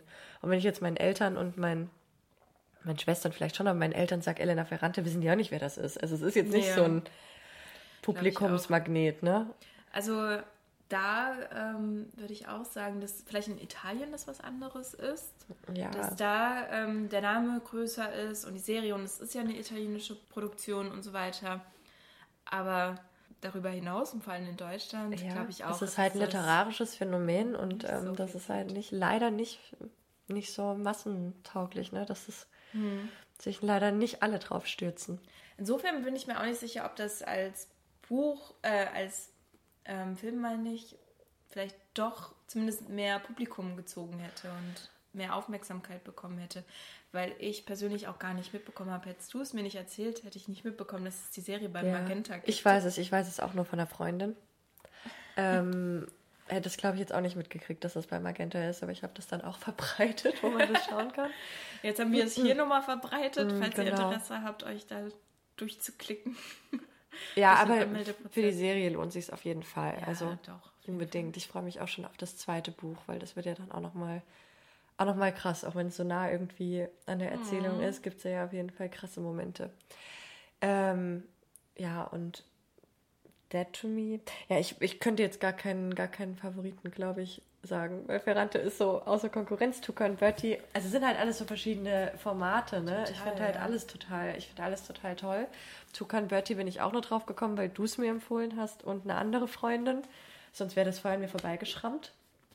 Und Dead to Me, ehrlich gesagt, wurde mir das immer empfohlen auf Netflix. Ähm, immer so angeteasert oben in dem, im Header irgendwie. Und ich habe das immer total ignoriert, bis dann eine ganz, ganz liebe Kollegin von mir mir das ähm, auch total ins Herz gelegt hat. Und ich war so, äh, ja, Ja. weiß nicht, irgendwie reizt mich das gar nicht. Aber ich finde es echt, also bin sehr überrascht. Bei mir war es tatsächlich auch bei Dead to Me so, wie du gesagt hast, bei Netflix lief es oben und Mhm. dann irgendwann war ich mal, also dann zu faul, das wegzuklicken Ja. und habe es einfach mal durchlaufen lassen und dann dachte ich, ach, es- klingt eigentlich ganz interessant. Also da war ich dann doch so ein bisschen Ja, gehuckt und ja.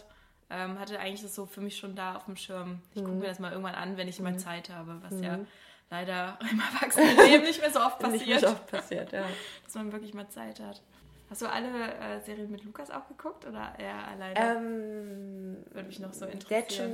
Dead to Me haben wir zusammen geschaut und Ferrante auch. Mhm. Obviously. äh, Tucker und Bertie habe ich allein angefangen zu schauen. Dann hat er aber immer mal so mit reingelunzt und war dann irgendwann so, ja, er schaut das jetzt auch mit an, weil er findet es eigentlich ganz cool. und dann, dann ähm, haben wir jetzt auch Bojack Horseman halt, äh, schauen wir jetzt auch immer zusammen. Ja, also habt Essen. ihr damit angefangen jetzt? Ja, ja, jetzt Weißt du? gerade, also so vor ein paar Tagen, genau. Also ich finde, Bojack Horseman wird mit jeder Staffel eher besser. Das ist wirklich so. Das ist, also das ist so eine der wenigen Serien, wo es nicht eher, wo es nicht abnimmt, sondern wo ähm, man richtig merkt, wie bestimmte Diskurse auch dann da Einfluss finden und mit verarbeitet mhm. werden. Und es ist eigentlich immer von Staffel zu Staffel diverser und durchdachter wird. Mhm. Also ich finde es jetzt auch eigentlich schon ganz super. lustig. Aber das ist das ähm, bei Bojack Horseman noch viel mehr als bei Tuca und Bertie. Dieses, dass man erstmal so zwei Folgen braucht, wenn man so denkt, äh, also irgendwie verstehe ich den Humor nicht. Also irgendwie brauche ich echt eine Weile mittlerweile. finde ich echt lustig. Bei Tuca und Bertie bin ich eigentlich gleich so gleich so reingetaucht und fand es von Anfang an eigentlich ziemlich witzig. Ja. Und Bojack Horseman, der Bojack Horseman ist aber auch noch das Ding, dass es da halt auch neben diesem Pferd und Katze und so, die eigentlich alle auch eher halt Mensch-Tier sind, gibt es halt auch wirklich noch Menschen, ja. die halt auch zwischendurch noch rumrennen. Es ist halt so alles so komplett durchmixt und irgendwie ist man dadurch total verwirrt manchmal. Ja. Also anders ist bei Tucan Birdie, das ist ja alles nur dieser Bird Town. Bird nee, nee, City. da gibt es auch Menschen. Da gibt es auch diese eine, zum Beispiel, die die Vögel beobachtete mit so einem Fernglas. Ja, aber das ist nur so die eine. Ja. Und dann gibt es ansonsten eigentlich Tiere und Pflanzen. Ganz, diese coole, ja, diese mega ehrlich. lässige Pflanzennachbarin. Die dann ähm, auch gerne mal irgendwie kifft und ohne da rumsitzt. sie ist so cool. Finde ich auch so witzig. Ja, sie ist so cool. Vor allem, sind auch alle total ehrfürchtig, weil, weil sie so mega cool ist und immer auf den Stufen vorm Haus rumhängt mit den coolen Freundinnen. Und ich gucke mir das an und denke mir, ja, es ist halt einfach eine scheiß Pflanze. Und irgendwie bin ich auch total ehrfürchtig, weil, es so sagen. lässig ist, weil es so cool ist. Und denke so, ja, okay, ich wäre auch total aufgeregt in ihrer Nähe. das ist irgendwie schon ja. ganz lustig. Also da bin ich auch gespannt. Ich hoffe auf jeden Fall, dass es eine zweite Staffel geben wird. Ja, ja, so, ich auch. Gerade, wie gesagt, wenn da so wie ähnlich wie bei Bojack Horseman es eigentlich eher besser als schlechter wird, tendenziell. Ja, bin ich mal gespannt. Also ich, wir sind, gucken ja noch die erste Staffel, so wir haben noch nicht so viel geschaut von Bojack Horseman, aber ich ja. finde es mittlerweile wird's auch, je mehr man da reinkommt auch, wird es halt umso lustiger. Ja, ja, auf jeden Fall. Das ist ja wirklich bei vielen Serien so, mit so einem gewissen Humor. Ja. Braucht ein bisschen, um warm zu werden. Ja. Aber lustigste Serie ever Community. Immer noch auf jeden Fall. ist so witzig. Ja, aber jetzt hier so cool. in der Podcast-Folge nicht drüber gesprochen, aber guckt euch das auf jeden Fall auch mal irgendwann an, wenn ja. ihr Zeit habt. Also ich meine, jetzt wird leid, leider, ne, jetzt wird das Wetter ja schön. Ich meine, ihr werdet wahrscheinlich ähm, nicht so viel ähm, Serien schauen. Aber für den Fall, dass es doch mal regnet, habt ihr jetzt auf jeden Fall sehr, sehr viele Empfehlungen und wir haben eigentlich reingeknallt, eins nach dem anderen. Ja, auch generell alle Serien, die wir besprochen haben und alles, was wir in unserem in unserer Kategorie, die jetzt heißt, äh, darf es noch etwas noch ja. ein bisschen mehr sein, sind ja alles eigentlich meistens Empfehlungen. Und deswegen, ja. Mm, ich glaube auch, so kann man prima in den Sommer starten, der jetzt hoffentlich bald äh, anfängt. Voll, 30 Grad am Sonntag. Und am Montag 32. da werde ich dann sitzen und diesen Podcast schauen. Aber. Hm. okay, jetzt ist, jetzt ist Versprechen. Jetzt muss er auch wirklich am Wochenende online gehen. Doch. Das nächste Mal ist hoffentlich im Juli.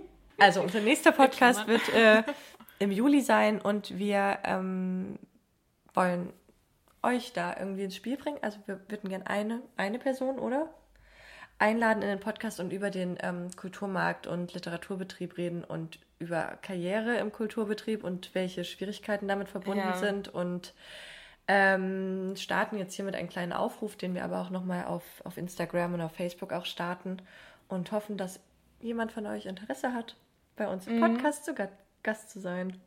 Ja, also vielleicht können wir uns auch ausweiten. Also Literatur, Schrägstrich, Kulturbetrieb. Genau, also, genau. Wir ja. beide einfach auch ja, sehr viele selber nicht Erfahrungen aus gesammelt genau, haben, genau. was äh, ja bestimmt nicht aus dem Literaturbetrieb per se sind, aber auf jeden Fall sehr viele Erfahrungen gesammelt haben, was Kulturbetrieb angeht, genau. diverse Praktika, alles Mögliche mitgemacht, durchgemacht haben, mhm. je nachdem, wie man es nennen möchte.